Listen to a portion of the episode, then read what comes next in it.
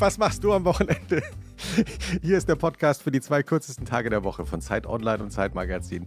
Wie jede Woche mit der Mitgastgeberin, Twitter, Instagram, Literaturgöttin. Sie schreibt gerade an einem zweiten Buch, darf aber nicht darüber reden. Und hier ist Ilona Hartmann. Lieber Christoph, vielen Dank. Ich habe schon vehement in der Luft gewedelt bei deinem letzten Satz. Das war die Stimme von Christoph Arment, Editorial Director des Zeitmagazin mit Pod. Moment, Zeitmagazins. Genitiv, ne? Ich vergesse das S immer. Ja, ich weiß auch nicht genau. Also ich bin ganz schwach im Genitiv. Christoph Ahmed schwach am Genitiv. Podcaster, Newsletter-Autor, auch Buchautor, was du immer unterschlägst. Und du hast heute wieder diesen herrlichen lilanen Pullover an, der mir sehr bekannt vorkommt, auf den ich neidisch bin. Das freut mich. Und wir begrüßen einen Gast, der, ja, wie soll ich sagen, für die einen ist er der jüngste Viva-Moderator aller Zeiten. Für die anderen ist er der berühmteste Podcaster aller Zeiten. Das ist ein bisschen eine Altersfrage, ein bisschen eine Generationsfrage. Auch darüber können wir heute reden. Wir begrüßen einen äh, Mann, der, der, also ich, also sozusagen, wie soll ich sagen, in den 90er Jahren gab es mal sowas wie Viva. Das war sowas wie das deutsche MTV, ohne MTV zu sein. Und als das kam, war das wirklich eine kleine Revolution im deutschen Fernsehen. Und er gehörte zu den Gründungsmoderatoren. Das sind ganz viele Menschen in diesen, bei diesen Sendungen, äh, Sendern Viva und Viva 2 sind dann berühmt geworden. Später Heike Makatsch, Stefan Raab, Charlotte Roach, Klaas auch. Und eben unser Gast, Nils Buckelberg. Hallo Nils. Vielen Dank. Äh, hallo, hallo zusammen. Freut mich. hallo Nils. Hallo Ilona.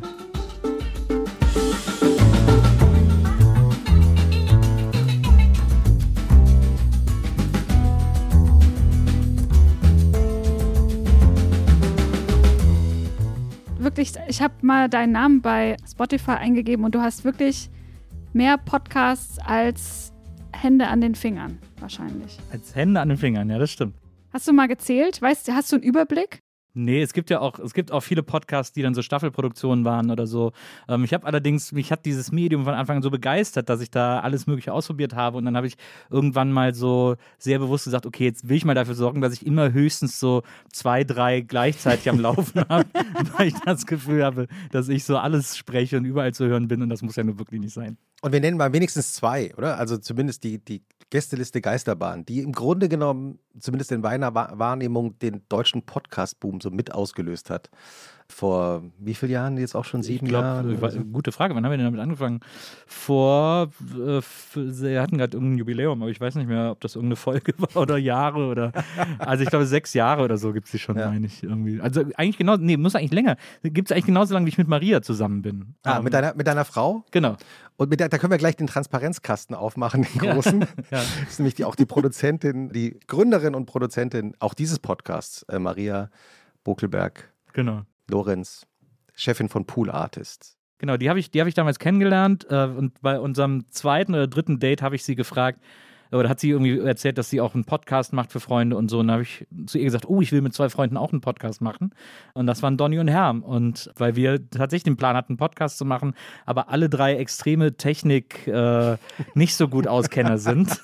und, ähm, und deswegen dann Maria das übernommen hat, äh, was dafür gesorgt hat, dass es die Gästeliste Geisterbahn übrigens immer noch gibt. Also hätten wir das selber gemacht, wären wir wahrscheinlich auf zweieinhalb Folgen gekommen. Aber äh, durch sie blieb das so sehr stetig. Und äh, ja, also deswegen, äh, ich mache so lange Podcasts Podcasts, wie ich mit Maria zusammen bin.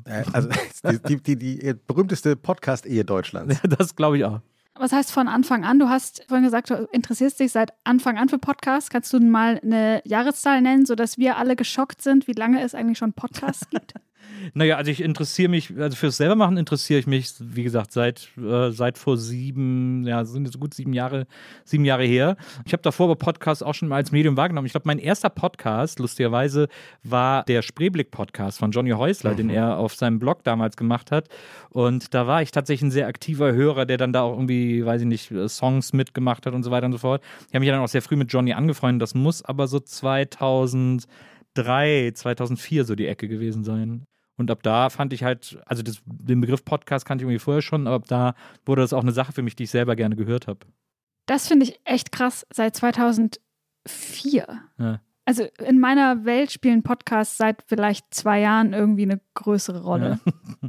Ich habe dann, da, ich habe damals lustigerweise, ich habe dann angefangen zu bloggen. Also bloggen war ja damals das Riesending, irgendwie, was jeder gemacht hat. Und dann habe ich auf meinem Blog auch manchmal so Podcast-Jokes gemacht. Habe dann so Einzelepisoden von Podcasts gemacht.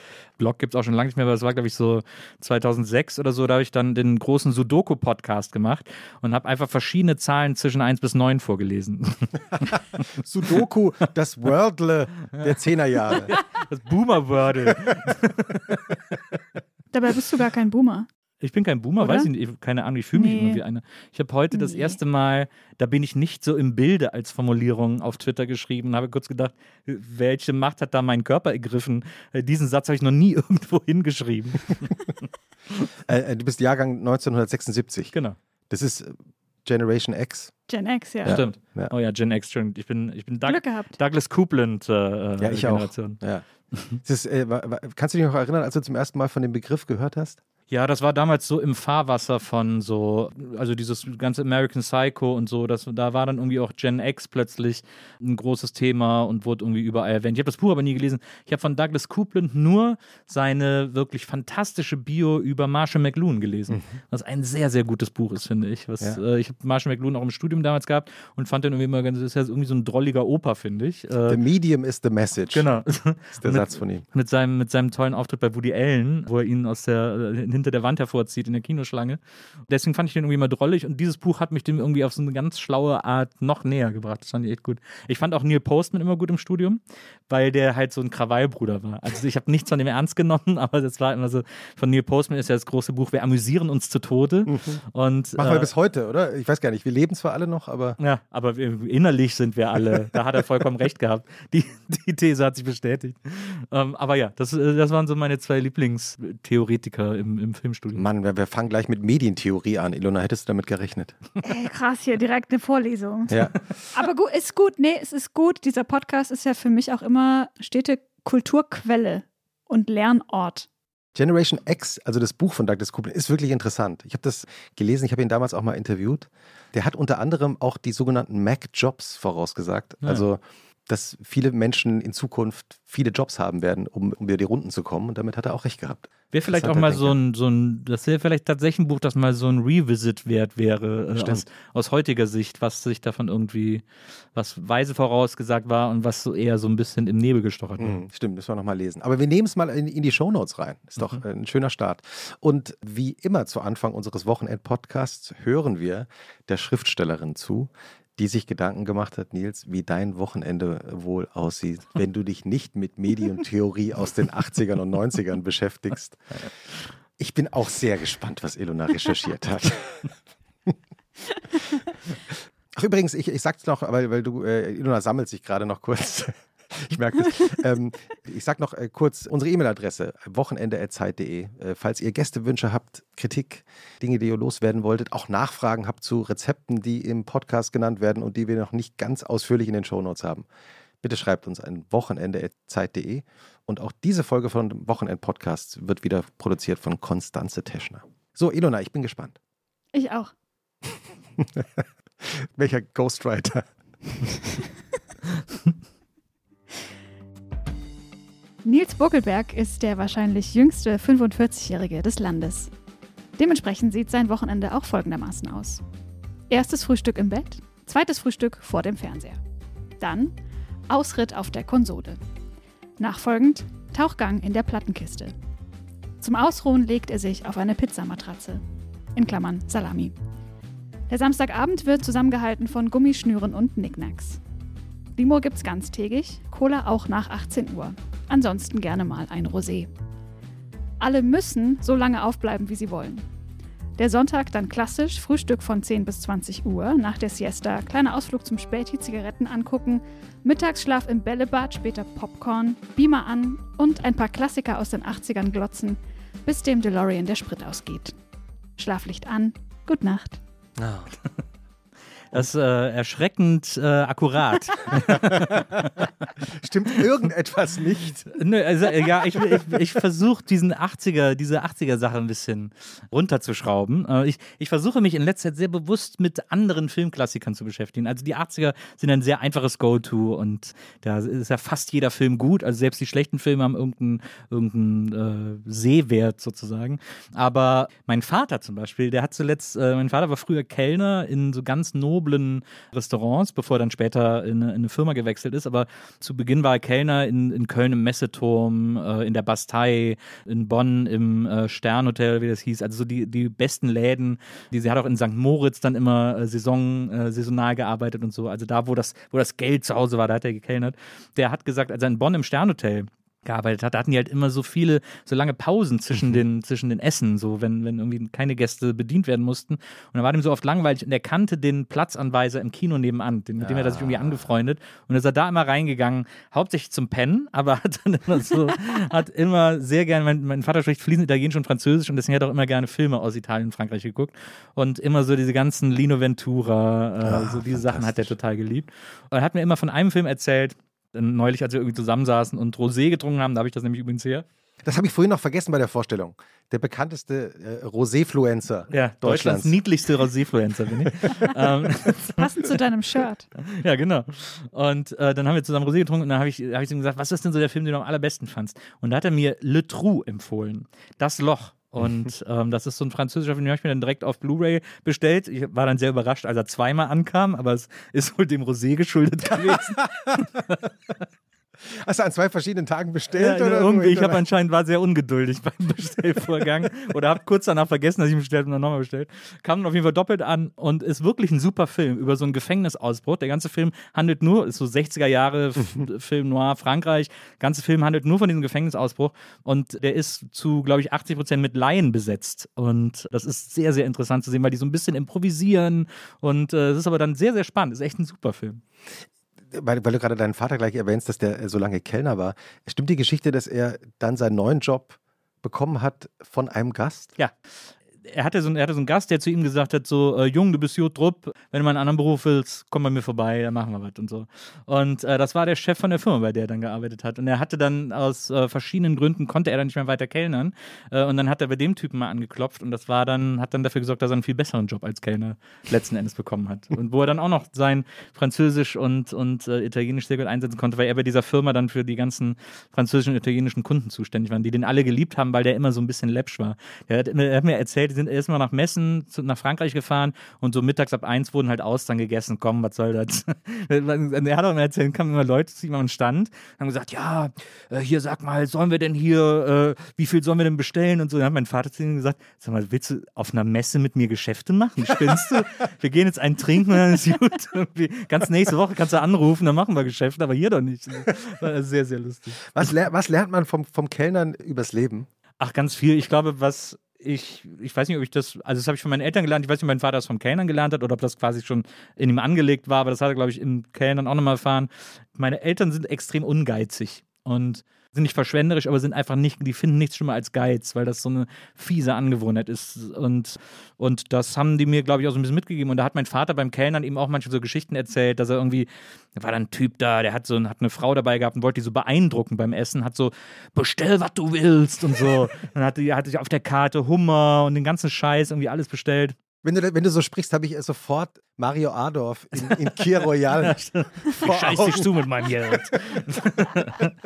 Aber der war aus Düsseldorf, entschuldige bitte. Naja, ne, aber es ist ja auch sehr rheinisch. ähm, und dann, und dann hat, hat er so bestellt, und hat, ja hier und so, ah, komm, Champagner, ja, bring mal noch einen, hat auch die Kellner mal so angeschrien und so. Und dann hat er am Schluss, äh, hat er dann, kam dann die Rechnung und dann hat er alles bezahlt und dann hat er 50 Pfennig Trinkgeld gegeben auf die Rechnung, die halt irgendwie viele, viele hundert Mark hoch war. Und dann ist er so gegangen und dann äh, kurz bevor er in der Tür war, hat mein Vater, der ihn bedient hat, gerufen, ey Junge, du hast was vergessen und hat ihm die 50 Pfennig noch hinterher geworfen. Und hat ihm hoffentlich den Abend versaut. Ich, mindestens hoffe ich, dass er ihn am Kopf getroffen hat. Du bist ja Freiberufler und äh, machst irgendwie 28.000 Podcasts, wie wir Ja. schon gelernt haben, und äh, führst auch Regie noch bei anderen Podcasts, wo man das gar nicht weiß. Ja. Hast zum Beispiel auch diese preisgekrönte Dokumentation Faking Hitler auch gemacht Mhm. über die Hitler-Tagebücher. Wie beginnt eigentlich dein Wochenende? Hast du ein Wochenende? Ja, doch schon. Mittlerweile schon. Also es ist, ich glaube, früher war das äh, deutlich liquider bei mir. Aber heute ist das schon abgetrennt. Also ich freue mich tatsächlich. Also ich arbeite so ein bisschen aufs Wochenende. Also ich arbeite nicht aufs Wochenende hin, aber ich freue mich, wenn es dann losgeht. Doch, man darf so, sagen. Man darf das sagen. das ist okay. So Freitagnachmittag oder so, wenn dann irgendwie, wenn wirklich auch klar ist, dass keiner jetzt mehr irgendwas Wichtiges mailen wird oder ich auch nichts Wichtiges mehr mailen muss, dann ist schon, dann freue ich mich schon, dass ich jetzt irgendwie zwei Tage nichts zu tun habe und mir so ein bisschen Füße hochlegen kann und oder irgendwie einfach die Sachen machen kann, die ich will oder zu Hause irgendwas äh, erledigen kann. Aber eben auch, wie äh, Ilona auch schon so schön beschrieben hat, auf der Couch versumpfen und Videospielen kann und so. Das ist schon, das genieße ich schon sehr. Da freue ich mich sehr drauf. Was spielst du zurzeit?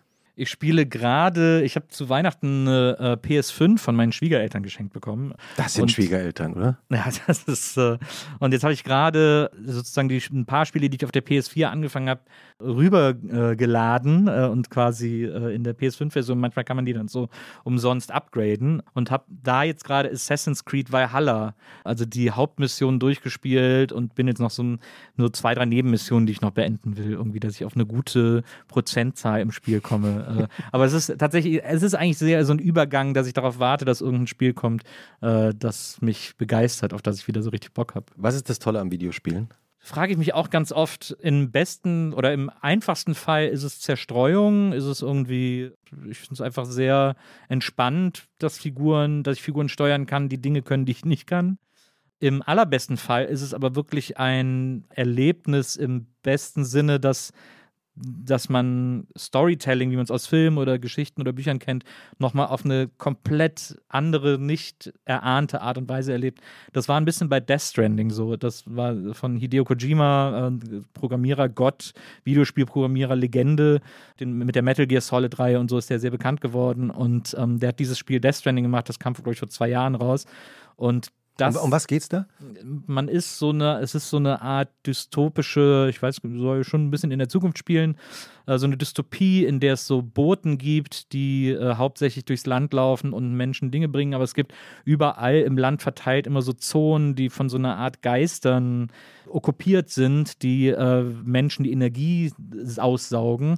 Und diese Boten sind darauf trainiert, diesen Geistern zu entgehen. Und die haben, diese Boten haben im Brustpanzer so eine Art Embryo, der mit ihrem Geist verbunden ist, der ihnen auch gleichzeitig Energie gibt. Es klingt sehr wirr und es ist auch ein bisschen wirr, aber es ist sehr, ein sehr intensives Spielerlebnis einfach, weil weil das Spiel, während man es spielt, einfach alles in Frage stellt, also auch Videospielen in Frage stellt, auf eine sehr, sehr faszinierende Art und Weise, weil es, weil es eigentlich, also wenn man es erzählt, man ist so ein Bote, der hat immer so einen Rucksack, den der bis zu 20 Meter hochtürmen kann mit Waren und rennt damit durchs Land, klingt so wie die langweiligste Videospielbeschreibung der Welt.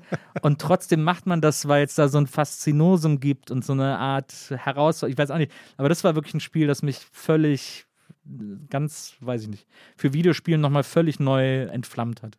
Äh, das Schöne an Videospielen oder generell wahrscheinlich allen Spielen ist ja auch, dass man einfach nicht produktiv ist. Das ist ja so eine der wenigen Parkbuchten der Leistungsgesellschaft, wo du einfach nur mal bist, vielleicht sogar das Handy vergisst und einfach nur in the zone für ein paar Stunden. Und wo hat man das sonst? Ja, ich, aber das äh, wird dem, glaube ich, nicht so gerecht. Ich glaube, dass Videospielen sehr produktiv ist auf eine Art. Na, ich meine nicht im Sinne von, außer man macht jetzt so ein Lernspiel. Also man lernt schon andere Dinge, aber es ist nicht so eins zu eins übersetzbar wie Du bist quasi nicht, das ist, eine, das ist nicht das Hamsterrad, du bist nicht in der Lohnarbeit, genau. Produktivität, das stimmt, aber die, diese Produktivität in Videospielen, also Missionen abschließen, äh, Quests erreichen, Endgegner besiegen, das ist so eine Produktivität, die auf einem sehr hohen, befriedigenden Niveau äh, stattfindet, finde ich. Ja, Dopamin ist auf jeden Fall auch da wichtig. Ah, ist, es, ist, es, ist es so ein bisschen wie Sport ohne Sport? Ich glaube schon, ja. E-Sport. Ja, E-Sport, genau, ja. ist ja auch. Ja, genau. Ist ja auch Videospielen. Ja, glaube ich schon, auf jeden Fall. Mhm. Und der Freitag, äh, also wenn du sagst, so Freitagnachmittag keine wichtigen E-Mails mehr und dann, wie gleitest du dann in den Freitagabend rein? Naja, wir haben so eine, wir haben ja so eine tolle Sesselcouch äh, bei uns zu Hause. ähm, Was ist eine Sesselcouch? Eine Sauch vielleicht nennt man es, keine Ahnung. Oder ein Kessel könnte, könnte man es auch nennen. ähm, das ist so ein, das ist ein Sessel, der ist aber lang. Es ist, es ist eigentlich ein Sessel, aber er, ist, er hört nicht auf, wo deine Knie sind, sondern er geht dann weiter in der Fläche. Also eine Sesselcouch. also verstehst du, eine Sesselliege eigentlich. Und, und habt ihr eine davon oder? Ja, wir haben einen. Ah, ja. Das ist auch so ein Ikea-Möbel äh, aus so einer, aus so einer Sesselreihe von denen. Wir haben auch die Couch davon daneben stehen. Und diese, diese Sesselliege, die ist wirklich ein, ein Möbelstück, das extrem zum Versumpfen einlädt. Was ich immer noch versuche, ist, äh, also nicht versuche, oder was ich in den meisten Fällen mache, ist, dass ich tatsächlich mir auch noch so Lesezeit nehme. Gerade ist es buchmäßig wieder ganz okay. Eigentlich ist es im Moment mehr Comics. Das ist bei mir immer so phasenweise. Manchmal lese ich mehr Comics, manchmal lese ich mehr Bücher. Bei Comics hat es natürlich den Vorteil, dass ich da in, in der Zeit mehr schaffe und mehr wegarbeiten kann. So. Ähm, aber Empfehle uns doch mal einen aktuellen Comic. Weil haben wir, glaube ich, noch nie gehabt. Einen aktuellen Comic. Uh, da muss ich jetzt überlegen, was habe ich denn aktuelles gelesen? Ich lese gerade sehr viel Mangas. Das ist irgendwie im letzten Jahr so ein großes Thema bei mir geworden, weil, weil ich mich da einfach mal angefangen habe umzusehen mhm. äh, in diesem Markt. Da gibt es schon einige sehr empfehlenswerte. Also äh, es gibt einen Manga, der heißt Monster. Der hat, glaube ich, neun, acht oder neun Bände der, den habe ich glaube ich zuletzt auch in der Gästeliste empfohlen. Das ist so eine abgeschlossene Geschichte und der ist sehr aufregend. Das ist ein, da geht es um einen, es fängt an mit einem Kriminalfall in Düsseldorf. Das ist auch immer so lustig, wie Japaner Düsseldorf zeichnen zum Beispiel. Aber weil ja ähm, für Japaner Düsseldorf tatsächlich ja eine Bedeutung eine hat, ist, ja, ist ja die größte japanische Gemeinde in Deutschland. Genau. Das ist sehr lustig, wenn, wenn Japaner über Deutschland reden, ist immer Düsseldorf, München, das sind so die deutschen Landmarks im Grunde genommen. Und dann noch so andere Orte, von denen sie vielleicht mal zufällig gehört haben, aber bei Monster ist es ähnlich. Also es spielt in erst in Düsseldorf, dann geht es, glaube ich, sogar nach München, dann nach Prag und so weiter und so fort. Also alles in Europa aber es ist so eine Krimi-Geschichte, die dann ein bisschen mystisch wird, aber es ist trotzdem, hat es immer eine sehr, einen sehr hohen Thriller-Appeal und ist, eine, ist wirklich eine richtig gute, aufregende Thriller-Geschichte, die irgendwie in Deutschland spielt, die sehr lesenswert ist, finde ich. Also für viele Leute ist ja dieser, diese Berührungspunkte mit Manga noch relativ neu, weil man die von, für uns von hinten nach vorne liest. Äh, man muss die ja äh, umgekehrt blättern. Aber wenn man sich da rein, man kommt da auch sehr schnell rein, das ist jetzt auch nicht so dramatisch und und dann ist das eine Geschichte, die ich wirklich. Also, das ist zum Beispiel so ein, so ein Comic, den kann ich durch alle Altersklassen hinweg empfehlen und auch durch alle Interessensgebiete hinweg. Da muss man kein, kein Comic-Fan, kein Manga-Fan für sein, sondern einfach aufregende Geschichte äh, gerne lesen wollen. Dann ist der super.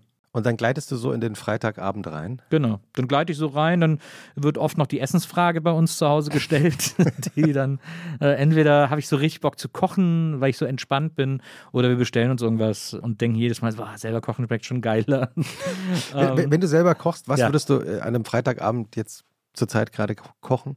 Ich glaube, an einem Freitagabend wo ich noch nicht so viel Bock auf Mühe habe, da reicht dann der Pesto-Pasta-Teller. Äh, mhm. Das, wir haben immer eine große Anzahl an verschiedenen Pesten äh, zu Hause. und äh, ja, und da wird dann immer spontane Nudel irgendwie gemacht. Mhm. Das geht eigentlich immer, finde ich. Und wenn du mehr Zeit hast, würdest du am Samstag kochen? Ja. Was gibt's dann? Auch da probiere ich immer irgendwelche Rezepte aus. Wir kaufen sehr gerne Kochbücher und haben die zu Hause rumliegen, alle mit Post-its voll, wer was mag und was man gerne kochen will. Ich habe jetzt vor drei Tagen habe ich etwas von Tasty, vom, vom Tasty Instagram-Kanal nachgekocht. Das war auch sehr lecker. Das waren äh, Linsenhackröllchen in so einer Tomaten-Joghurtsoße. Die waren auch total gut. Also so, da ich gucke überall was, wo ich Bock drauf habe. Für mich ist eigentlich am wichtigsten, dass in einem Rezept keine Zwiebeln stehen. Und wenn ich das unbedingt machen will und sie stehen drin, dann lasse ich sie weg. Aber sehr sympathisch ist es mir, wenn sie schon von vornherein nicht drin sind. Nochmal zum Thema Pesto und Nudeln. Also Pesto ist wichtig, aber ich finde auch die Nudeln, also die Nudelausformung ist wichtig. Hast ja. du dazu eine Meinung? Finde ich auch. Es gibt einen sehr schönen Podcast, dessen Namen ich gerade vergessen habe. Ich glaub, war der von der New York Times? Ne, ich glaube, der wurde mir nur da empfohlen oder so. Aber ein Typ in Amerika hat einen Podcast gemacht, ich glaube, eine achteilige Serie, in der er versucht, die perfekte Nudelform zu entwickeln, die es noch nicht gibt. Er guckt sich an, welche Nudelformen gibt es und dann versucht er innerhalb von acht Folgen. Und er hat sie dann auch gemacht. Er hat sie dann auch hergestellt, diese Nudel. Und die in Amerika kann man die auch bestellen irgendwie. Und, und wie ist die perfekte Nudelform? Ja, er hat versucht, also er hat, er hat glaube ich, drei große Faktoren für die richtige Nudelform äh, ausgemacht. Das ist einmal die Sauceability, also wie gut die Soße an der Nudel haftet. ähm, dann ist es irgendwie die, ich glaube, die Cookability, wie lang sie kocht und was sie für einen Biss hat und natürlich irgendwie so Shape und, und äh, wie sie aussieht und so. Ja, das äh, finde ich, glaube ich, ist schon wichtig. Ich selber muss ehrlicherweise gestehen, bin tatsächlich ein sehr, sehr großer Spaghetti, wenn nicht sogar ein noch größerer Spaghettini-Fan. Ich liebe diese sehr dünnen Spaghetti. Ich weiß nicht warum, aber das ist eine Nudel, die mir äh, großen Spaß macht. Vielleicht auch ein bisschen, weil man das Gefühl hat, davon nicht so viel zu essen. ich aber auch, muss sagen, bin auch ehrlich gesagt, am Ende würde ich auch mal für Spaghetti ja. mich entscheiden. Wahrscheinlich von Romo, oder? Die sind Ja, diesen, bei Rom, von Romo gab es mal diese geilen, ich weiß nicht, ob es die noch gibt, war lange nicht mehr in Läden kaufen, wo es Romo gibt, aber da gab es mal diese, diese geröstete Pasta oder so, oder so, ja. so, so ange, angefeuerte Pasta irgendwie. Äh, angebrannt, will ich jetzt nicht sagen, aber irgendwie so, das war so ein bisschen so die Idee davon. Die war geil. Die fand ich echt super. Die müsste ich mal wiederholen. Gute Hast du Idee. einen speziellen Pasta-Tipp, Ilona? Ich bin gegen Spaghetti. Ich weiß nicht warum. Es ist einfach, es ist, es tut mir leid, I know, aber es ist mir zu langweilig. Ich finde Teigigkeit irgendwie einen großen Faktor. Also ich mag Nudeln, die so möglichst viel, also wo einfach viel Teig. Ja. Pappardelle zum Beispiel, diese ganz Mhm. breiten Bandnudeln. ja. Sowas finde ich gut. Oder diese kurzen, diese, mh, die aussehen wie so kleines Abflussrohr, aber in kleine Abschnitte gehackt. Wisst ihr, was ich meine? So ungefähr. Ich kann es nicht besser beschreiben. Es sind wie Röhrchen ist zu niedlich. Das sind wirklich Rohre. Macaroni oder was meinst du, Macaroni? Nee, viel dicker und viel breiter und aber auch die Abschnitte kürzer. Vielleicht finde ich ein Foto. Ähm, äh, sowas. Aber, aber die sind ja nicht, aber die sind ja, die finde ich schwer, die sind schwer besoßbar, finde ich. Die sind, haben eine extreme, extreme Sauceability, weil da ja innen rein und so überall. Ja, ja, aber dann ist ja, aber innen ist ja dann sonst, ist ja auch keine Nudel mehr. Also da ist ja dann, ist ja quasi nur so ein Ring. So ein Nudelring. Das ja dann Ja, aber die kann man halt auch gut, die kann man auch gut mit einem Löffel, einfach schaufelmäßig mit der Soße. Ihr seht, ich bin eine absolute Feinschmeckerin. aber dann hast du so 92% Soße und 8% Nudel am Ende auf dem Teller. Je nach, ja, je nach Tellerinhalt, oder? Aber es ist halt auch so ein bisschen wie, wie dick macht man Belag auf Brot? In welchem Mischverhältnis? Ja, das stimmt, das ist wichtig. Ich bin ja für eins zu eins. Ich, ich bin bei äh, Brotbelag, bin ich dafür, dass übrigens, das ist auch immer ein Streitpunkt bei uns zu Hause. Ich finde, zu schmierende Brotbeläge bedürfen keiner Butter. Au, das ist eine große Debatte. Ja. Also, wa- was meinst du jetzt mit zu schmierende Naja, Brotbeläge? Leberwurst, Frischkäse, Ja. Nutella, you name it. Mhm. All diese Dinge kriegen von mir keine Butter, weil sie werden ja schon geschmiert. Ja. Aber bei Nutella würde ich sagen, bin ich auch definitiv Team Butter. Hatten wir auch schon mal, oder, Ilona? Ich erinnere mich an den Streit, ja. Was, äh, was bist du nochmal, Ilona? Also erstens wirklich schon richtig lange kein Nutella mehr gegessen. Das muss ich erneuern. Ist immer noch nicht ja, passiert. theoretisch. Wir, wir, Transparenz ist sehr Aber- wichtig an dieser Stelle. Nee, ich glaube, ich bin da bei Nils. Ich finde, ich würde nie auf die Idee kommen, unter Frischkäse Butter zu machen. ja, bei Nutella auch. Also, ich meine, abgesehen davon, dass du keine Nutella isst, aber bei Nutella ist für mich Kindheitserinnerung Toast, Butter. Die Butter wird dann warm, verläuft so ein bisschen und dann so ein bisschen Nutella drüber. Das ist eine absolute Mhm. Kindheitserinnerung. Frühstückst du eigentlich, Nils? Ja, fast immer und auch sehr gerne. Ich, ich habe nur, ich habe tatsächlich festgestellt, dass ich, habe ich letztes Jahr festgestellt, ich bin so Hotelfrühstücke so ein bisschen über. Mhm. wo man dann immer so eine Auswahl hat und auch wie toll und so, aber dann wälzt sich irgendwie die Butter trotzdem schon und, äh, oder der Käse oder so. Und ich habe das irgendwie, ich bin da, ich bin damit so ein bisschen durch diese Frühstücksbuffets. Das ist, ich weiß nicht, ob das sehr snobby ist, das zu sagen, aber ich bin da irgendwie, das ist, das gibt mir nichts mehr. Das heißt, zu Hause, wenn ihr zusammen Frühstück macht, wann, wann beginnt dann so der, der Samstag?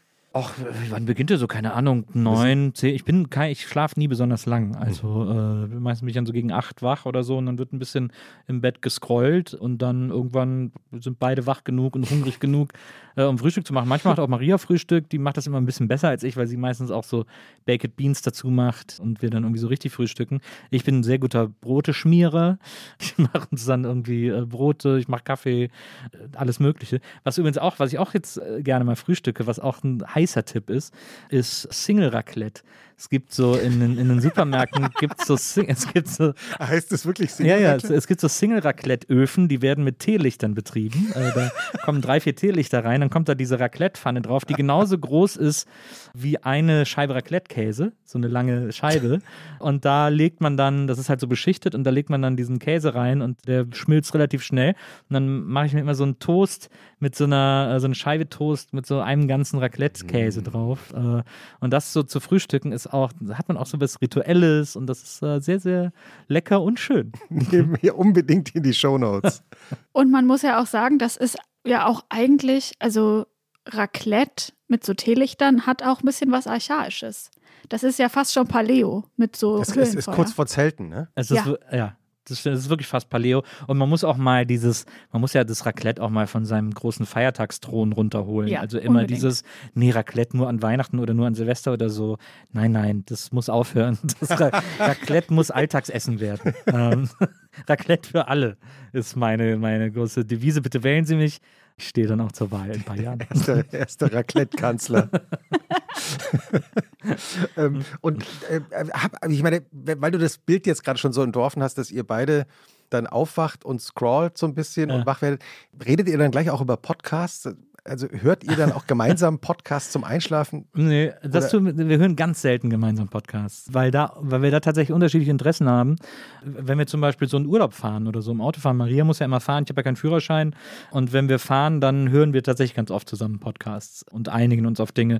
Wir, haben jetzt, wir waren letztes Jahr in Holland im Urlaub und haben dann auf dem Weg dahin Welcome to Your Fantasy heißt der, ähm, so ein Spotify-Podcast gehört über die äh, Entstehungsgeschichte und überhaupt Geschichte der Chippendales, dieser Manstrip-Gruppe.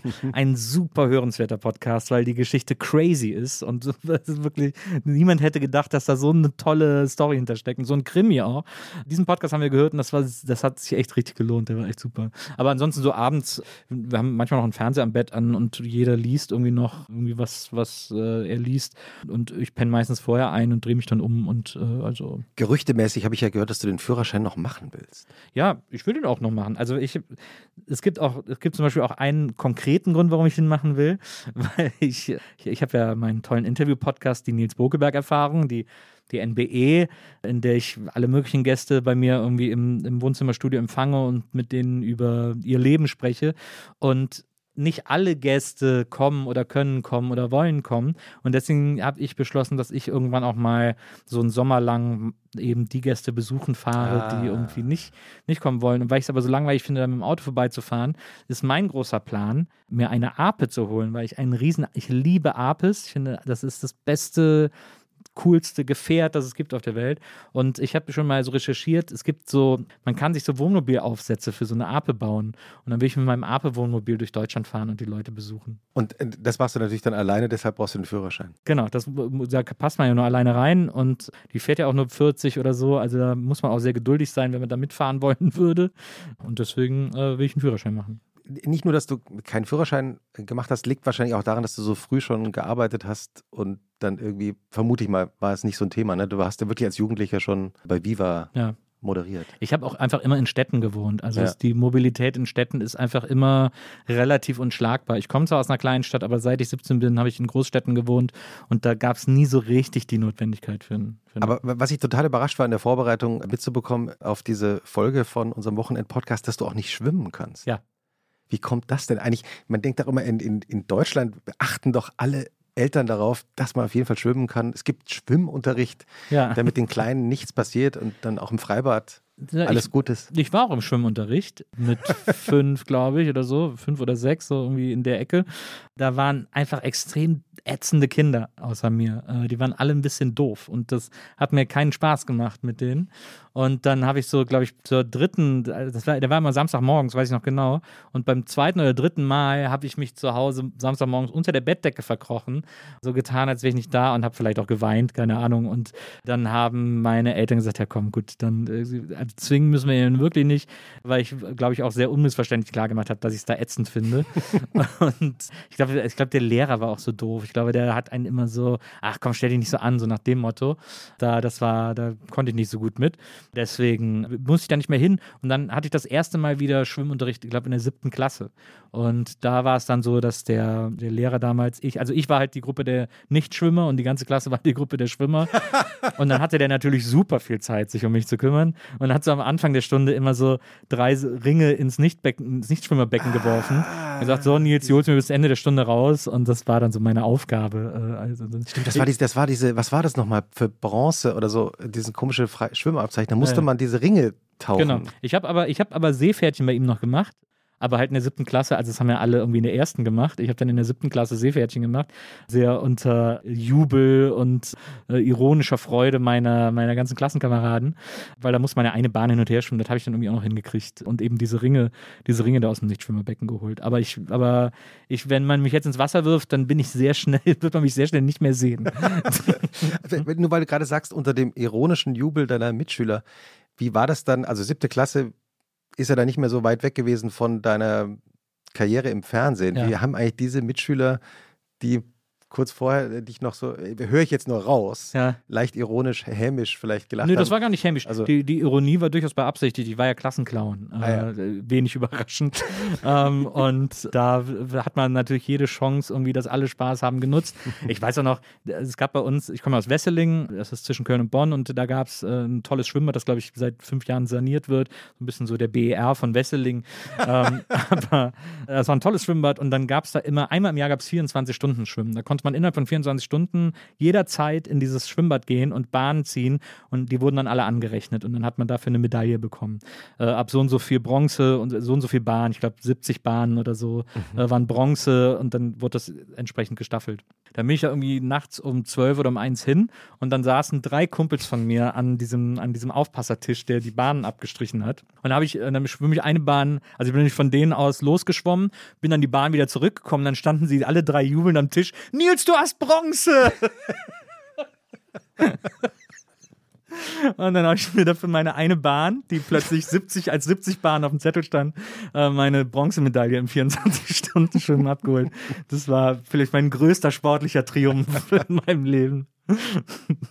Und hast du das dann später nochmal bereut oder hast du dir gedacht, Mann, ich muss jetzt mal endlich Auto fahren und schwimmen, das muss jetzt mal passieren?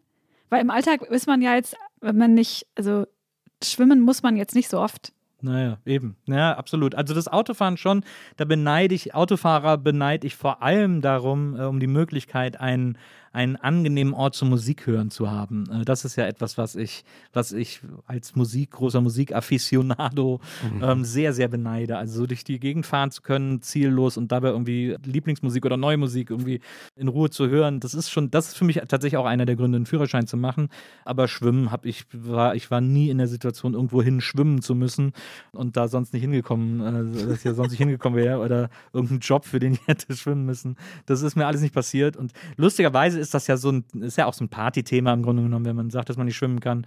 Und äh, das, Interess das wirklich Faszinierende ist, wann immer man das Menschen erzählt, egal wo, egal wann, äh, es trifft es nicht nur auf großes Unverständnis, sondern es dauert keine zwei Minuten, bis irgendwer zu einem sagt, ach, das bringe ich dir mal bei. Ach, da gehen wir, da fahren wir mal nächste Woche, fahren wir eine Stunde an den See, da bringe ich dir das bei. Die sogenannten Swimsplainer. Ja, absolut. Das ist halt tatsächlich etwas, weil das ja für viele Leute eine so selbstverständliche äh, Bewegungsform ist. Es ist relativ kompliziert, finde ich. Ich finde es, ich Ist finde, nicht so ja, einfach. Hm. also gerade so Brustschwimmen, die Koordination, die fand ich damals schon, und die kann ich mir heute überhaupt nicht mehr vorstellen, wie das, wie das manchmal probiere ich es auch noch, wenn ich im Wasser bin, und ich kapiere einfach nicht, was da zu welchem Zeitpunkt angewinkelt sein muss und was nicht. Also es ist, da bin ich einfach überfordert.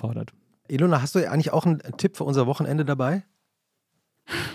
Also, ich habe ja gesagt, dieser Podcast ist für mich der große Kulturort. Der Ort, an dem auch ich die Chance habe, nochmal meine beiden Gehirnzellen zu füttern mit Dingen. Das heißt, manchmal schaue ich mir Sachen an oder lese Dinge in der Hoffnung, ich könne sie hier empfehlen.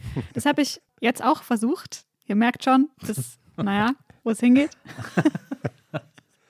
Ich war als Jugendliche nicht so oft im Kino, wie ich gerne im Kino gewesen wäre. Und 2006 kam ein Film raus, der im Musikexpress relativ gute Besprechungen hatte und ich habe mich extrem geärgert, dass ich nicht nach Schorndorf da in dieses kleine Arthouse-Kino gehen konnte. Und den habe ich jetzt nachgeholt. Das war Control. Dieser Film über Ian Curtis von Ah, ja, ja. Die Ärzte. Wie heißt die Band? Mann, Joy Division. Joy Division, Entschuldigung. Man merkt, man, merkt deine, man merkt die leichte Aggression schon, dass, dass du den Film nicht so richtig super findest. Ist nicht Anton Also- Corbijn? Ja. Ist- genau, Anton ist, Corbijn. genau, das ist ja eigentlich ein renommierter, guter Regisseur, den man kennt, wo man sich denkt, oha, oha, da ist noch mal, Eigentlich eher Fotograf gewesen zu dem Zeitpunkt. Ich glaube, der war früher nicht so richtig. nee, der, stimmt, der ist Dann ist er Fotograf, geworden. aber, Der Tattoo-Hausfotograf. Mhm. nee, aber der hat der nicht, ist, war das sein einziger Film? Nee, er hat dann später Er hat später noch den Film gemacht, einen der letzten Filme, jetzt muss ich in meinem Gedächtnis googeln, wie Jochen, liebe Grüße, sagen würde, mit dem, ah, jetzt fällt mir der Name nicht ein, der amerikanische fantastische Schauspieler Philipp Seymour Hoffmann. Oh ja. Ja, stimmt. Ja, ich Eine John mich. le Carré-Verfilmung, Ja. äh, in der Herbert Grönemeyer auch eine kleine Rolle hat. Wir nehmen ihn in die Shownotes. Aber nur in Klammern. Ich wollte dich gar nicht unterbrechen, Elona. Jedenfalls, Corbijn, man kennt's, klang irgendwie arzi und gut.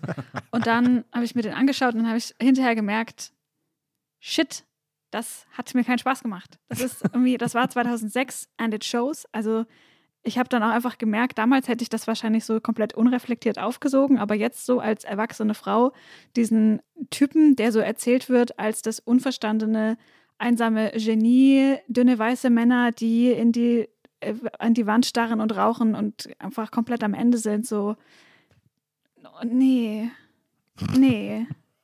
Also das und dann auch wie der dann so umging mit seinem Umfeld, nee, habe ich nicht mehr gefühlt. Also vielleicht damals schon, aber jetzt so mit etwas Abstand kann ich das nicht mehr sehen und ich finde, es braucht auch einfach neue Bilder und neue, neue Sprache, um solche Persönlichkeiten zu erzählen, weil das auch so ausgenudelte Bilder waren für diese Zustände, die er hatte, die ja bestimmt nicht schön waren, aber dadurch, dass diese Bilder so äh, auch so dieses schwarz-weißige, nee.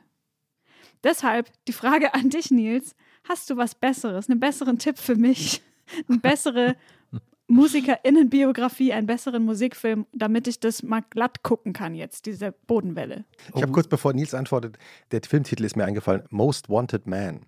Und der ist wirklich gut, Ah. der Film. Den Ah, ja. können wir in die Shownotes nehmen. Ah, ja. Und wirklich mit, einem, äh, mit einer kleinen Mini-Nebenrolle von Herbert Grönemeyer.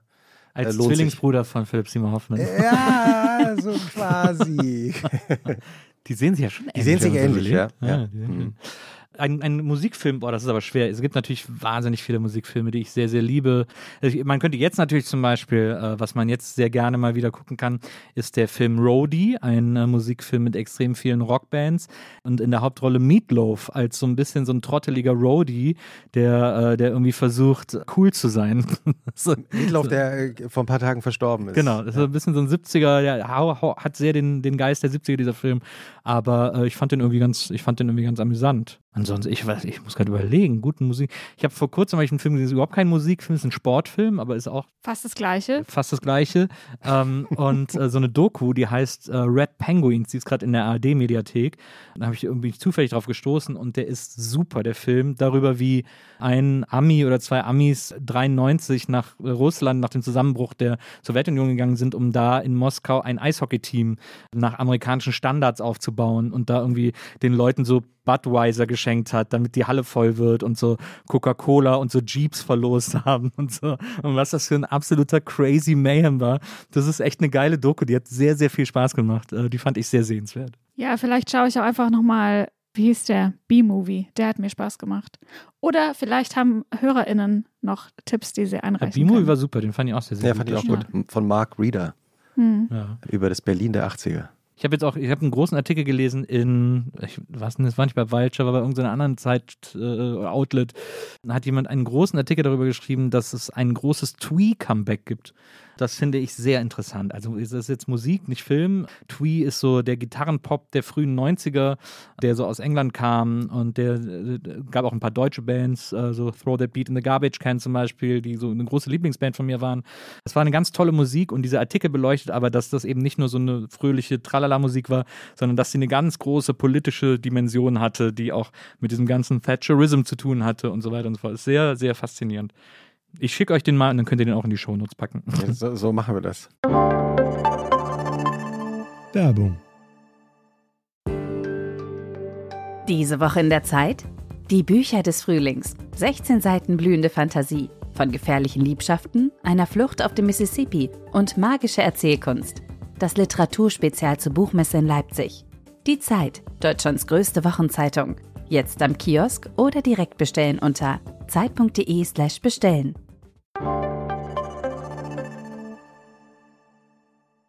Hast du so eine Samstagnachmittagsroutine? Nö, ich mache das immer unterschiedlich. Also es gibt, es gibt aber ein paar Go-Tos, die ich für einen Samstag mache. Also entweder bin ich wirklich im Videospiel versumpft oder ich lese gerade irgendwas auf der Couch oder manchmal scrolle ich auch wie blöd im Handy und mische mich in Diskussionen ein, wo ich danach denke, oh Mann, womit hast du da schon wieder deine Zeit verschwendet? Also ich lerne nichts daraus. Aber äh, es gibt auch äh, ganz viele äh, Samstage, an denen ich vor meinem äh, Plattenregal sitze äh, und es mir da gemütlich mache und einfach mal Alben durchhöre, die ich noch nie durchgehört habe. Ähm, oder, oder Platten höre, die ich mal wieder Bock habe zu hören. Ich habe ich hab eine relativ große Vinylsammlung und ich Was, was auch, heißt relativ groß? Ich glaube, also ich, keine Ahnung, ich habe sie jetzt wirklich nicht gezählt. Ich glaube, das letzte Mal, als ich sie gezählt habe, waren es irgendwie 1500 oder so. Ich habe so drei Kästen, da sind Platten, die ich mir neu gekauft habe und noch nicht gehört habe, Platten, die ich schon gehört habe, aber irgendwie nochmal genauer und Platten, die ins Regal sollen. Mhm. Das sind so die drei Kästen, die da stehen. Und ähm, beziehungsweise mittlerweile habe ich auch einen Kasten, in dem stehen äh, Platten für NBE-Gäste, äh, weil ja alle NBE-Gäste von mir immer eine Platte geschenkt Oh bekommen. ja, darf ich aus eigener Erfahrung auch sagen. Ihr Ich wart ja auch. beide schon da, Ja. Ilona war ja auch Ilona auch. Ja. Und dann setze ich mich, ich habe so einen Sessel da stehen und dann setze ich mich samstags auf diesen Sessel und lege mir eine Platte auf und lese in aller Ruhe irgendwie die, äh, das, das äh, Inlay, äh, lese mir irgendwie die Texte mit, lese irgendwie die Grüße, wer es produziert hat und so weiter und so fort. Und dann fange ich an so zu googeln, aha, wer ist denn das und so und versuche da irgendwie, mach mir da so meine persönliche Musik beibringen Nachmittage. Diese, irgendwie. diese ganzen Informationen, die früher auf, auf den Vinylplatten standen Ja. und auf den Innenhüllen, eben weil du gerade sagst, Grüße, die hat man als Teenager hat man das praktisch auswendig gelernt. Ja. Ne? Ja. Wer alles genannt wird, welche Absolut. Musikerkollegen genannt wurden, in welcher Absolut. Reihenfolge. Das war auch ein wichtiger Indikator für Beef oder nicht Beef. Also es war wirklich ein Informationssystem. äh, wer hat wen gegrüßt und wie intensiv und äh, oh, oh, äh, oh, er hat den nicht gegrüßt. Oh, oh, da wird wohl keine Zusammenarbeit mehr zu erwarten sein in der nächsten Zeit. Also es war wirklich so, man hat das wirklich so ernst genommen. Und es war, auch, es war ja auch immer so, man hat ja die Platte in der Stadt gekauft und ist dann nach Hause gefahren, Richtig. unterschiedlich lang mit Bus oder Bahn. Und das war halt diese Fahrt nach Hause, wenn man die Platte neu hat, aber noch nicht gehört hat und dann da saß und ausgepackt hat und in äh, die ganzen Grüße und so weiter gelesen hat und die Texte, er gelesen hat und sich dann zu den Texten schon vorgestellt hat, wie mag der Song wohl klingen. Das war wirklich magisch, muss ich sagen. Also das ist etwas, was ich auch fast ein bisschen vermisse. Wobei, wenn ich mir heute am Flohmarkt Platten kaufe, die ich nicht kenne, habe ich das immer noch so ein bisschen, wenn Ja. ich dann nach Hause fahre. Ich habe hab auch vor kurzem wieder dran gedacht, als, als Dirk von Lozo erzählt hat, dass er fiktive, bei uns im Podcast, äh, fiktive Bands erfunden hat und die Plattencover selber gemalt hat Ja. und gestaltet hat, dass man früher, wenn man Platten, also wenn man Platten gekauft hat im Plattenladen, ja wirklich nach Optik gekauft Ja. hat. Mach ich Also- heute noch, ja, ja. Ja, aber das ist wirklich, also, das, also oh, oh, von heute aus betrachtet, das oberflächlichste überhaupt. Wie sehen die da aus? Wo steht die da und Ich was finde- haben die an? Und Ich finde das nicht so oberflächlich. Also es ist vielleicht für heutige Künstler oberflächlich, weil die sozusagen hauptsächlich auf Spotify oder sonst wo auf Streaming-Portalen veröffentlichen. Und ich meine, Vinyl ist jetzt natürlich wieder ein nice to have geworden, aber es ist ja immer noch nicht der erste Release-Markt sozusagen. Und die, dadurch, dass sie digital veröffentlichen, nicht mehr diese Notwendigkeit eines Artworks kennen. Äh, scheinbar zumindest. scheinbar Eigentlich zumindest. ist es so wichtig. Naja. ist- ja. Aber das ist, das, das ist etwas, was ich, das ist ein Luxus, den ich mir auch heute noch. Mhm. Ich war jetzt an Weihnachten oder vor Weihnachten irgendwie zum Geschenkeshoppen irgendwie in Kreuzberg unterwegs und war auch im Cortex, so ein Punk-Plattenladen, absolute Legende auf der Oranienstraße. Da habe ich dann auch nochmal äh, ohne Ende Punkplatten oder Powerpop, ein Powerpop ein großes Lieblingsgenre von mir, äh, Powerpop-Platten äh, gekauft, die ich von denen ich noch nie gehört habe, die aber einfach super aussahen. Und ich bin auch wirklich dafür belohnt worden. Ich habe sie dann zu Hause gehört und gedacht, wow, das ist ja echt eine total geile Platte. Wie, wie gut mein Näschen da wieder funktioniert hat, was gute Musik betrifft. Ich habe auch noch einen Podcast-Tipp, weil wir heute so viel über Podcasts geredet haben, den ich selber als Hörer jetzt gehört habe. Ich habe mit der Entstehung nichts zu tun gehabt. Eine Kollegin, die seit vielen Jahren bei der Zeit auch ist, früher beim Tagesspiegel, da haben wir auch schon zusammengearbeitet, Kerstin Kohlenberg, die USA-Korrespondentin war in den letzten Jahren für die Zeit, hat jetzt einen fantastischen Podcast gemacht, der heißt Die Patrioten. Kann man hören, wenn man Zeit abonniert dann kann man hören, wie sie in einigen Folgen wirklich wie so eine Tür aufmacht, um Amerika zu verstehen, also die USA zu verstehen. Und sie erzählt pro Folge die Geschichte einer Begegnung von Menschen, die sich alle für Patrioten halten, obwohl sie vollkommen unterschiedlicher politischer Meinung sind und untereinander sich wahrscheinlich gar nicht verstehen würden. Und man versteht wirklich über diese verschiedenen Biografien ein bisschen mehr von diesem merkwürdigen Land, das Ja. uns ja doch so fremd geworden ist. Also viel fremder, als ich mir das jemals habe selbst vorstellen können. Die Patrioten. Wir haben ja äh, am Wochenende auf Twitter gelernt, dass man auf jeden Fall in Amerika gewesen sein muss, um sich eine Meinung über dieses Land bilden zu dürfen. Sonst äh, kriegt man Ärger. weil, weil, weil es eine, eine Buchautorin, ja, oh Mann. Äh, die ein Buch geschrieben hat, eine deutsche Buchautorin, die ja. über, also wissenschaftlich über Amerika genau, geschrieben eine Historikerin. hat. Aber, ja, aber selber noch nie in Amerika gewesen ist. Ja. Ja. naja. ich habe so eine grundsätzliche Frage, weil wir uns schon wieder dem Ende dieses Wochenend-Podcasts nähern. Man hat so das Gefühl, dass du praktisch ganz früh in die Medien reingegangen bist, mhm. also als, als Akteur, mhm. aber eben unglaublich viel auch konsumierst. Ja. Also du bist praktisch Medien. Ja. Ja, das, das stimmt. Das war aber auch schon immer so. Ich hatte immer, das war für mich immer ein riesiges Faszinosum. Also äh, erst natürlich Fernsehen als das große Medium, äh, als ich jung war. Ähm, ich habe äh, Fernsehen aufgesogen. Ich habe alles geguckt, wenn ich konnte. Also meine Mutter war auch oft so, nee, du gehst jetzt raus. Aber sobald ich Fernsehen gucken durfte, habe ich es auch, äh, dann habe ich alles geguckt. Also auch am Anfang, als es nur drei Programme gab, da habe ich schon immer jede gefüllte Programmlücke irgendwie verfolgt und äh, war immer fasziniert von diesen Medien. Ich habe das immer geliebt und und das hat sich dann nachher auch noch auf andere Medien übertragen. Also als ich dann auch mein erstes Geld verdient habe und so und äh, eben bei Viva da plötzlich fest angestellt war und auch ein Monatsgehalt hatte, das echt völlig krass war für einen 17-Jährigen. Was war das? Also das waren, glaube ich, dreieinhalbtausend Mark. Wahnsinn. Äh, ja, ja, das war, also das war what? Ich bin natürlich auch mal viel so gereist durch Deutschland mit der Bahn eben, äh, um Freunde zu besuchen. Und da habe ich wirklich regelmäßige halbe Bahnhofskioske leer gekauft. Weil ich aber dann auch, ich fand dann auch alles interessant. Ich habe mir dann auch so die Kirmesrevue gekauft, weil es eine super interessante Zeitschrift ist. Äh, als, Fachmagazin für Schausteller ist das, äh, wie der Name schon sagt. Und da gibt es dann auch so Inserate, wenn einer seinen Autoscooter verkauft und so. Ich kaufe mir das immer noch gerne, weil ich finde es sehr, sehr interessant. Und so waren meine Interessen immer schon sehr breit gefächert. Das hat sich gerade in so, bei so Kiosk-Halls immer sehr gezeigt, dass ich dann immer mit zwei Kilogramm Zeitschriften in die Bahn eingestiegen bin, weil ich einfach alles wissen und alles lesen wollte. Ich habe keinen Abschluss, ich habe keinen Schulabschluss und ähm, weil du eben schnell zum Fernsehen gegangen Genau, weil ich zum Fernsehen gegangen bin, das dann irgendwie interessanter war. Und das hat mich sehr früh mit so einem, soll jetzt gar nicht so pathetisch sein, wie es vielleicht klingt, aber es hat mich sehr früh mit so einer Angst oder so einem Gefühl von so einem Wissensdefizit hinterlassen, dass ich irgendwie gedacht habe, so, ah, dass ich immer so die Angst hatte, dumm zu sein, also um es so ganz platt zu sagen. Und äh, deswegen immer versucht habe, so viel Information wie möglich aufzunehmen, damit ich nie das Gefühl habe, irgendwie dumm zu sein mhm. oder, oder irgendwie nicht. Ja, also ich habe ich hab einfach dadurch sehr früh so eine Freude oder so eine, so eine Neugier auf Wissen entwickelt.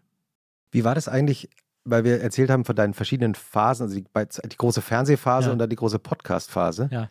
Wie war das eigentlich dazwischen? Also wenn, wenn man selber sozusagen so früh in die Medien reingeht, stelle ich mir zumindest vor, und irgendwann hört es dann mal auf oder ja. wird unterbrochen. Ja. Wie, wie, wie bist du damit eigentlich umgegangen? Ja, das war doof. Also, das war irgendwie, ich habe da nicht so gut vorgesorgt, muss ich sagen. Also sowohl arbeitsmäßig als auch finanziell. Aber ich war ja vier Jahre bei Viva, dann habe ich noch vier Jahre im DSF so eine Fun-Sport-Sendung gemacht und dann war erstmal gar nichts. Und dann kamen auch keine Angebote, dann war der Markt anscheinend nicht so versessen darauf, dass ich noch irgendwas moderiere. Und dann bin ich ja noch Vater geworden zu der Zeit und dann ist plötzlich nichts mehr passiert. Dann hat meine Managerin hat sich von mir getrennt und mir hat gesagt, Nils, ich weiß nicht mehr, was ich bei dir managen soll. Äh, da kommt einfach nichts mehr. Und Krass. Das, und das, da war, das, war der, das war der Satz. Ja, ja, und da war ich irgendwie Mitte 20. Und das war irgendwie. Das war nicht ganz so einfach. Das hat mich auch ziemlich aus der Bahn geworfen damals. Mhm. Und dann ist auch die Beziehung auseinandergegangen und so weiter und so fort. Da bin ich irgendwie umgezogen. Es war tierisches Tohuwabohu. Und da habe ich dann ähm, irgendwann so nach einem Jahr des mich selbst Mitleidens und irgendwie auch so die ganze Zeit überlegen, was soll ich machen, was soll ich machen? Ich muss irgendwas machen. Ich habe dann in Köln gewohnt bei meinem Bruder, der mich irgendwie so bei sich hat wohnen lassen mhm. und habe aber überlegt, und dann bin ich nach München gegangen, habe Regie studiert. Also ich habe mich dann in München an der Filmhochschule beworben. Ich wollte sowieso immer Regie machen. Habe mich dann an der HFF in München beworben und aber so so schicksalsmäßig habe ich gesagt, okay, ich setze jetzt alles auf eine Karte, ich bewerbe mich nur in München und wenn die mich nehmen, dann ist das der Weg und wenn nicht, dann muss ich mir was Neues ausdenken.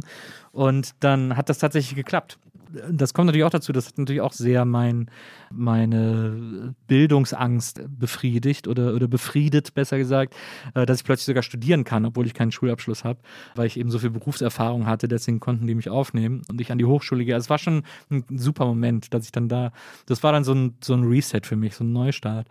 Und dann habe ich halt da, ich, habe ich erstmal irgendwie Grundstudium gemacht und dann im Hauptstudium äh, wurde es dann so ein bisschen, weiß ich nicht, habe ich da irgendwie so den Fokus verloren, aber die Schule hat auch so ein bisschen den Fokus verloren. Ich bin damals dann, habe ich angefangen zu pendeln zwischen Berlin und München, weil meine, die Mutter meiner Tochter dann mit unserer gemeinsamen Tochter nach Berlin gezogen ist und irgendwann war der Kontrast zwischen München und Berlin so krass, dass ich einfach in Berlin geblieben bin, weil ich hm. gedacht habe, so, also du bist so in München ist schön und so Berge, englischer Garten, bla bla, aber du kommst nach Berlin und hier kann jeder machen, was er will, ohne irgendwie doof angeguckt zu werden oder ohne achtmal am Tag von der Polizei angehalten zu werden und kann irgendwie im Bademantel in Rewe gehen oder so, äh, wofür du in München, glaube ich, auch heute noch erschossen werden darfst, wenn mich alles täuscht. Und das war so ein krasser Kontrast, da bin ich dann einfach in Berlin geblieben. Mhm. Wie sieht eigentlich dein Sonntag aus? Ich bin vom Sonntag oft ein bisschen enttäuscht, weil, der, weil, da nichts, weil man da nicht so viel machen kann. Beziehungsweise das, was man machen könnte, machen auch alle anderen. Deswegen will man es da nicht machen, äh, weil es zu voll ist in Museen, Ausstellungen und so weiter und so fort. Aber ich gehe gerne spazieren und ich meine das im wirklichen Wortsinne. Also ich, es ist keine, ich demonstriere nicht gegen Corona-Maßnahmen, sondern ich gehe wirklich gerne spazieren. Man darf sich auch das Wort spazieren davon nicht nehmen lassen. Ah, ja, es ist aber wirklich, es ist wirklich, naja, egal. Äh, reden wir nicht über diese Idioten, sondern über die schönen Dinge des Lebens. Also spazieren gehen macht mir großen Spaß. Und zwar vor allem, und das ist eine Qualität, die ich auch in einer Großstadt, in einer wirklich großen Großstadt wie Berlin kennengelernt habe, auch so im eigenen Viertel. Also ich muss jetzt nicht in einen Park oder in den Wald fahren oder so. Ich laufe auch gerne durch die Häuserschluchten und gucke den Leuten in die Wohnungen und oder denke so, ach guck mal, hier ist neu gebaut. Also bin ich fast so ein bisschen Boomer-Deutsch. Ach guck mal, so weit, so weit sind die schon. Mensch, oh, da kriegst du auch niemals geheizt. so in etwa. Aber das, das mache ich sehr, sehr gerne. Ich war vor kurzem mit einer Frau, die sich damit besser auskennt, bei einer neu, zufälligerweise in einer Neueröffnung eines riesigen Rewe-Supermarkts. Ja.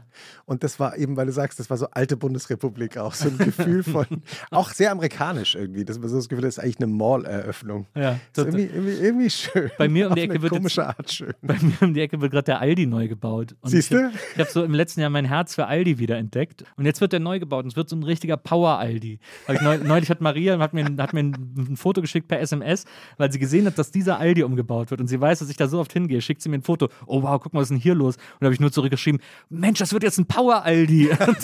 und seitdem äh, sagt sie mir das jeden ja, Tag. Ja, Supermärkte, Supermärkte, das ist der neue Ort. Ja, Supermärkte sind toll. Supermarktblog auch sehr zu empfehlen, auch toller oh. Newsletter. Äh, da erfährt man alles über die Welt der Supermärkte. Das ist faszinierend. Ich würde voll gern mal in einem Supermarkt auflegen, bei so einer Supermarkteröffnung. Oder auch einfach so. Ich glaube, das ist ein unterschätzter Spot für, für so DJ gab früher immer diesen Kaisers an der Winzstraße, äh, Winz-Ecke äh, Grünberger oder so. Der wurde immer der Flirt-Kaisers genannt, weil da immer so ein bisschen Disco-Licht drin war. Und gerade so Samstagabends war da immer großes Single-Shopping angesagt. Single Raclette. Single Raclette. Ach, auch Single Raclette? Na, ich auch. Aber im Supermarkt würde ich auch auflegen. Das finde ich auch cool. Ich habe auch ich hab mal auf, ein, auf einer Toilette aufgelegt in einem Club im Treibhaus im Neuss, legendärer, oh, legendärer äh, 90er äh, Techno-Club. ja. und, äh, und die hatten immer die Bookers Night einmal im Jahr, wo so alle DJ-Booker aus Deutschland zusammen eine Party gemacht haben, wo dann auch die großen DJs aufgelegt haben, also Löffel und so, diese ganzen Bekannten, also Spoon, Mark von James Spoon, Spoon, Mark ja. Spoon. Also diese Leute und ein Freund aus Würzburg, Peter Mensing und ich, wir waren so, äh, in der, uns, kannte, uns kannte man in der ganzen Techno-Szene, wir hatten also überall so Freunde und so, und die haben uns alle geliebt und wir haben dann irgendwann selber angefangen aufzulegen und äh, unser Motto war alles außer Techno. Und deswegen haben wir immer so Special Areas auf so Techno-Partys bekommen, weil die uns immer alle da haben wollten, aber wir halt nicht auf einem normalen Floor auflegen konnten. Wir haben auch mal auf dem Geburtstag vom Löffel haben wir das erste Mal zusammen aufgelegt, im Dorian Gray damals im Frankfurter Flughafen. Und dann im Treibhaus im Neuss äh, war dann Bookers Night und dann innen drin die großen Stars aufgelegt und wir haben dann ein komplettes DJ-Set ins Herrenklo gebaut bekommen inklusive Gogo Girls. Und das war wirklich, wir haben dann da aufgelegt und dann am Anfang haben die Leute das nicht gecheckt, dann kamen die Typen irgendwie besoffen oder druff irgendwie ins, ins Klo, haben sich ans Pissoir gestellt und haben irgendwie Musik gehört und gesagt, hä? Und dann gucken die alle so rechts rüber und Peter und ich stehen da und legen so auf, so, hey, na? Und dann waren die immer so, hä, was ist denn hier los? Das war sehr, sehr lustig. War eine sehr, sehr gute Party, muss man sagen. Wow. Mehr Partys auf dem Klo mit dem DJ-Team. mein, mein DJ-Team in meiner Teenage-Zeit, mein Freund Daniel Kraus und ich, das hieß No Doors. Sehr gut. Ja, aber nur aus, auch aus so einem Akt von Verzweiflung. Das ist ähnlich, weil du sagst, alles außer Techno. Ja. Weil damals gab es dieses, dieses Comeback der Doors. Es gab oh, ja. den Film ja. Oh, ja. Äh, von Oliver Stone. Kilmer. Ja, und, und alle redeten nur noch und hörten wieder Doors und alle haben sich immer Doors gewünscht. Wir haben die Doors nicht gemocht. Deswegen haben wir dann irgendwann so ein Pappschild hinter uns geschildert, No Doors. Und dann hießen wir ist No auch ein guter, Doors. ist auch ein guter Name. Ja. Ich habe ich hab in, ich hab in München, ja, als ich dann da studiert habe, habe ich auch in so einem Club dann aufgelegt am Wochenende, im Privé damals. Und der Macher des Privés ist mein bester Freund Roman. Und, und es gab so Wünsche, die uns immer aufgeregt haben. Es gab so Wünsche, die wünschen sich die Leute immer, wenn du, wenn du kein Techno spielst. Einer der Songs ist äh, Summer of 69 von Brian Adams. Und das ist, glaube ich, das schlimmste, ich glaube, es ist das schlimmste Lied aller Zeiten. Ich, ist, man kann, glaube ich, relativ sicher sagen, dass dieses Lied einfach ein großes Nein ist. Und, äh, und ist ungefähr so wie die Doors. ja, ja, ist ungefähr, so- ungefähr wie die Doors. Und dann haben wir, und dann sagst du das den Leuten und dann fangen die mal an zu diskutieren und sagst du, ja, ich hab's sowieso nicht. Und dann halten sie dir ihr Handy hier, hier, hier, ich hab's am Handy, spiel's vom Handy und so. Und dann haben wir irgendwann eine Liste gemacht mit den zehn verbotenen Songs. Und jetzt kommt der Trick, haben die laminiert. Und wenn dann die Leute zum DJ-Pult kamen, sagen, spiel mal bitte Song of 69, habe ich in diese Liste. Ich so, nee, sorry, hier und gib ihnen die Liste. Und dann waren die immer so, ach so, die ist laminiert. Dann waren die, dann waren die immer so, ach so, nee, klar, ja, okay, nicht. Also das haben die einfach akzeptiert. Also, Nur weil das in dem nur- Moment war es seriös. ja, Es war offiziell. die haben das einfach sofort akzeptiert. Und das war äh, eine große Erlösung. Elona, wir haben noch eine Schlussfrage, oder? Die, die ist auch laminiert. Die ist Standard. Man muss in Deutschland einfach nur irgendwas laminieren. Ja, das stimmt. Das stimmt. Stellt keiner mehr Nachfragen. Lieber Nils, was findest du schlimmer? Den Sonntagabend oder den Montagmorgen? Den Sonntagabend. Mhm. Äh, Sonntagabend läuft nichts im Fernsehen und äh, das Wochenende ist vorbei. Das ist viel schlimmer als der Montagmorgen, der ja nur der Start in eine Woche ist, die auch wieder ein Wochenende haben wird. Das ist das perfekte Schlusswort. es war wunderbar. Ja, vielen Dank für die Einladung, habe mich mega gefreut. Ich war sehr aufgeregt. Schön, dass du da warst. Schönes Schön, dass Wochenende. du da warst. Dankeschön. Tschüssi. Tschüss. Tschüss.